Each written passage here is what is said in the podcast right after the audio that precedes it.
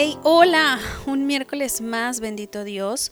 Gracias a todos ustedes que hacen posible esto. En verdad que muchas, muchas gracias por conectar con nosotros y seguirle dándole voz a este proyecto. Fíjense que la semana pasada estuvimos platicando sobre lo que era la reciprocidad. La, la intención era pues entenderla un poquito más. También descubrimos cuáles eran las características de la reciprocidad o los elementos que la conforman y también sobre las posibles trampas a las que podemos caer.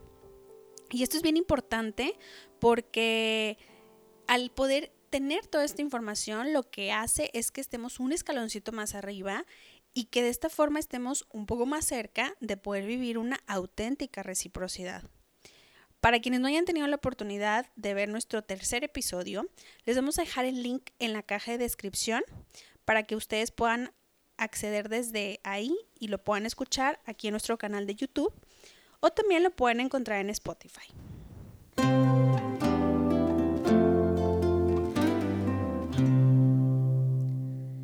Me gustaría leerles la siguiente historia, así que les voy a pedir que se pongan cómodos, que hagan una respiración profunda que les permita conectar con ustedes mismos y de esta manera también poner dispuestos a su mente y a su corazón para escuchar el mensaje que esta historia tiene guardada para todos ustedes, porque estoy segura que hay un mensaje que los está esperando. ¿Listos? Muy bien, les leo. La historia que van a escuchar a continuación es la historia de Trevor, un chico que cursa el séptimo grado y que se caracteriza por ser observador, analítico y reflexivo cualidades que le ayudan a elaborar una idea que puede cambiar el mundo. ¿Y en qué consiste esa idea? Bueno, consiste en ayudar a quien lo necesita. Él ayudaría a tres personas diferentes que verdaderamente necesitan el apoyo en algo y en vez de devolverles el favor a él, ayudarían a otras tres personas distintas cada uno y así sucesivamente.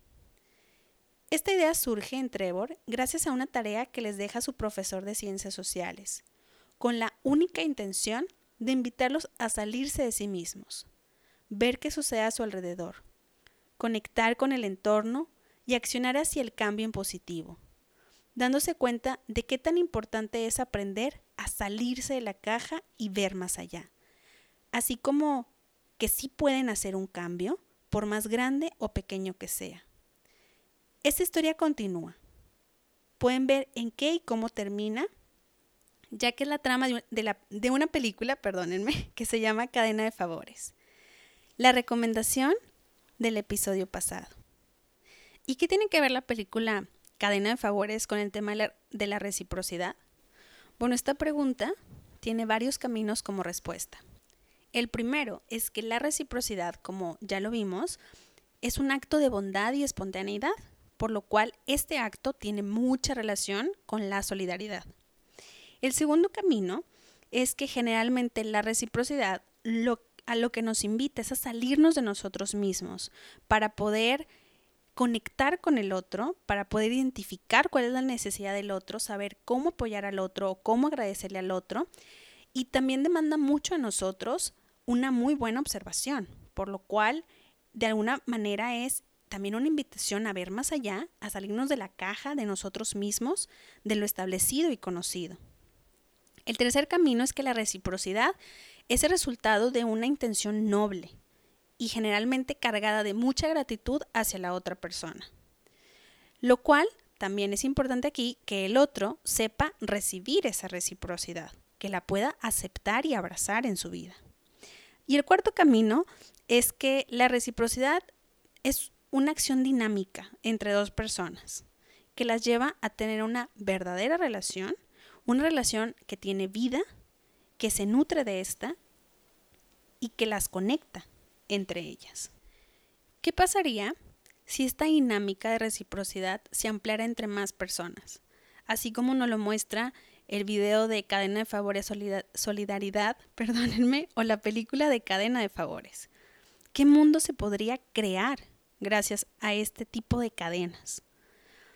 Yo sé que van a estar pensando que la idea de Trevor, el video de cadenas de solidaridad o esta misma pregunta o cuestionamiento que les estoy lanzando suena muy utópico, como si les estuviera hablando de un mundo perfecto.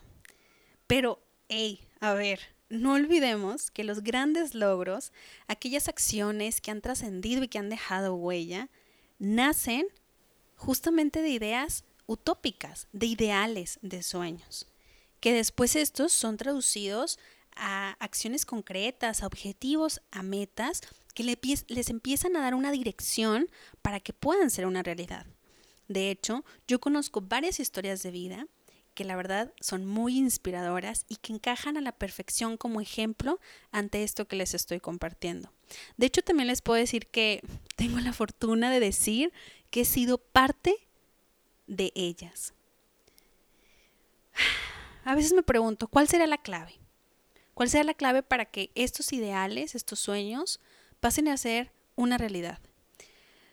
Yo creo que lo primerito es darnos cuenta que vivimos en un mundo donde hay más vida que la humana, que somos parte de ese mundo, de esa comunidad, que no es ajena a nosotros, que lo que sucede en esa comunidad nos afecta, pero que también lo que nosotros hacemos tiene una repercusión en ella.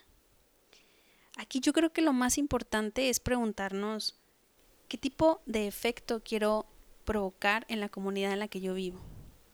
¿Qué huella quiero dejar a mi alrededor, a quienes amo? Y el siguiente punto es tan importante como el que les acabo de mencionar. Que los ideales pasen a acciones. Es por ello que creo importante que vayamos cerrando este tema de la reciprocidad justamente concretizando en puntos, concretizando en acciones clave que ustedes puedan llevar a cabo en su día a día y que de esta forma podamos juntos poner en práctica el tema de la reciprocidad auténtica.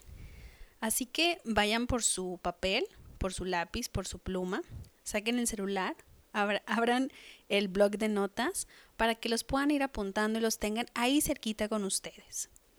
Imaginemos que somos unos chefs y que vamos a preparar la receta de la reciprocidad. Entonces yo les voy a ir diciendo los pasos que ustedes necesitan realizar para que ésta forme parte de su menú de todos los días. Muy bien, voy a comenzar. Paso número uno. Observa con los ojos bien abiertos tu entorno, tu comunidad, tu familia, tus amigos, tu pareja, tus cercanos y a ti mismo. Paso número dos. Conecta con tu entorno, con las personas cercanas a ti y contigo mismo o contigo misma. Paso número 3.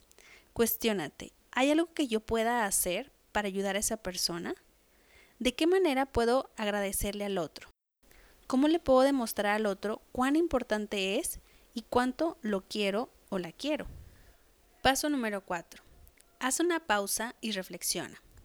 ¿Lo que estoy haciendo es porque me nace, porque quiero, porque es mi forma de expresarme?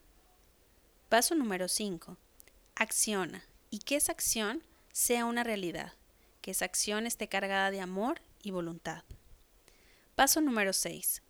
Deja de lado las expectativas, recordando que las personas darán lo que pueden dar en el tiempo que pueden y a veces de maneras diferentes a las nuestras. Paso número 7.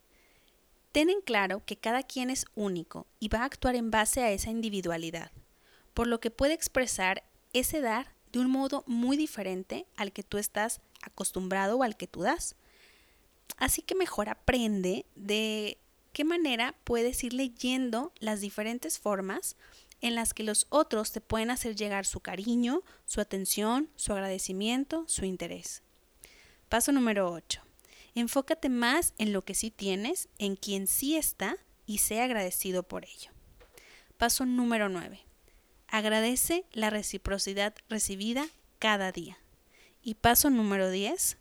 Equilibra la manera en la que das y te das a los demás. Y que ese dar siempre, siempre, siempre esté motivado por el amor.